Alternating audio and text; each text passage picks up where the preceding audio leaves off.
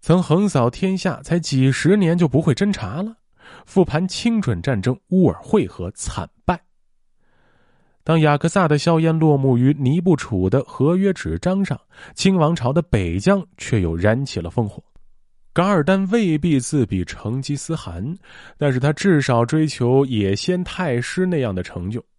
而俄罗斯人呢，也希望通过支持这位蒙古枭雄，在远东攫取多一点的利益。当噶尔丹东进，击溃了卡尔喀首领土谢图汗和哲布尊丹巴呼图克图之后，却发现自己虽然获得了漠北的大片土地，却根本没能得到多少牲畜人口。土谢图汗和哲布尊丹巴呼图克图率领部众南逃，投奔大清，希望大清帮助他们收复失地。大家好，我是冷军，欢迎收听冷兵器研究所在喜马拉雅推出的独家音频节目《天下兵器》。对于蒙古人来说啊，牛羊和马匹背上才是真正的领土，没有人口，再大的土地也毫无用处。况且，噶尔丹的侄子策旺阿拉布坦在博尔塔拉之地自立，控制天山北路，使得噶尔丹失去了大部分西域城市的资源，不免于困窘。一六九零年，在俄方的鼓励下，噶尔丹决定用武力来威慑清王朝，使大清交出卡尔喀的部众。说实话，如果准部未曾分裂，噶尔丹还可能有一丝半点的胜算。以半个准部想要压迫大清服软，他也是太过拖大了。不过，刚经过平台之役和雅克萨之役，清王朝在京师正北方向的军事布置不足，加上情报工作做得极差，虽然康熙帝也决定收拾噶尔丹，但是调兵极其缓慢。李藩院尚书阿尔尼和固山额真济尔他部率领清军前军，首先进入蒙古草原，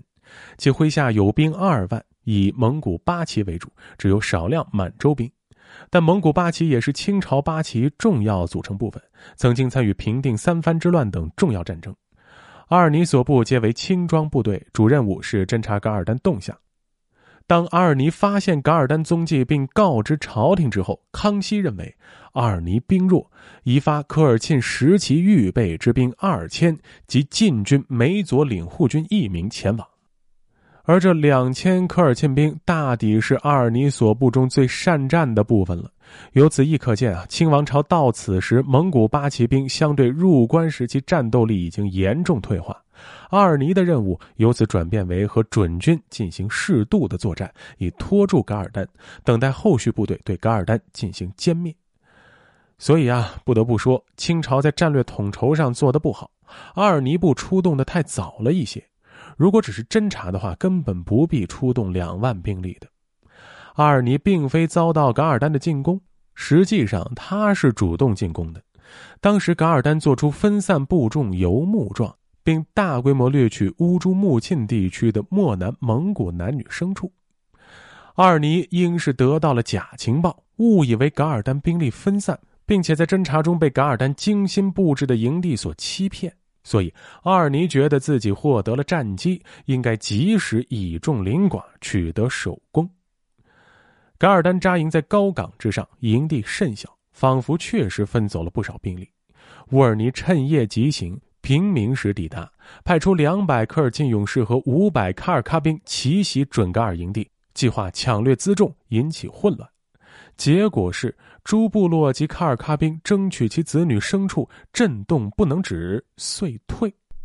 负责奇袭的小分队因为争抢战利品打起来，自己混乱了，反而被准军所攻杀，损失惨重而退。当然，噶尔丹对于清军的奇袭无疑早有准备，马上率军出营，组成弓形阵应敌。阿尔尼看见噶尔丹阵型薄弱，越发相信噶尔丹已经分兵，兵力不足，于是将部队布置成鱼鳞阵，轻骑驰突，向着噶尔丹的阵型中央攻击而去。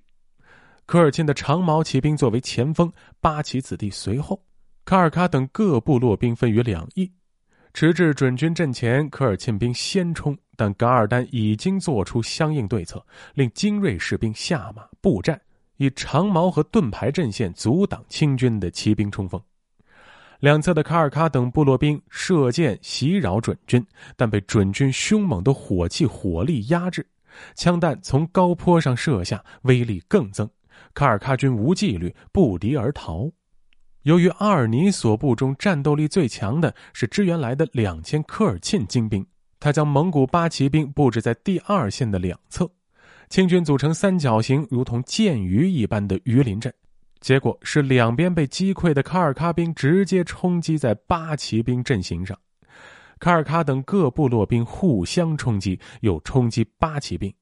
阿尔尼所率八旗兵并不精锐，遭到冲击之后阵型散乱。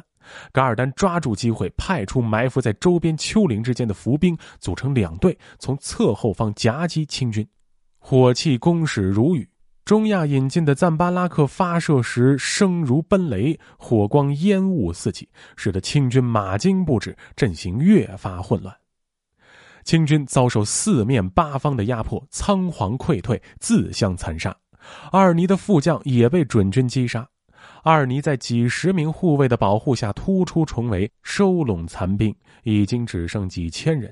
有一万多名清军被噶尔丹歼灭。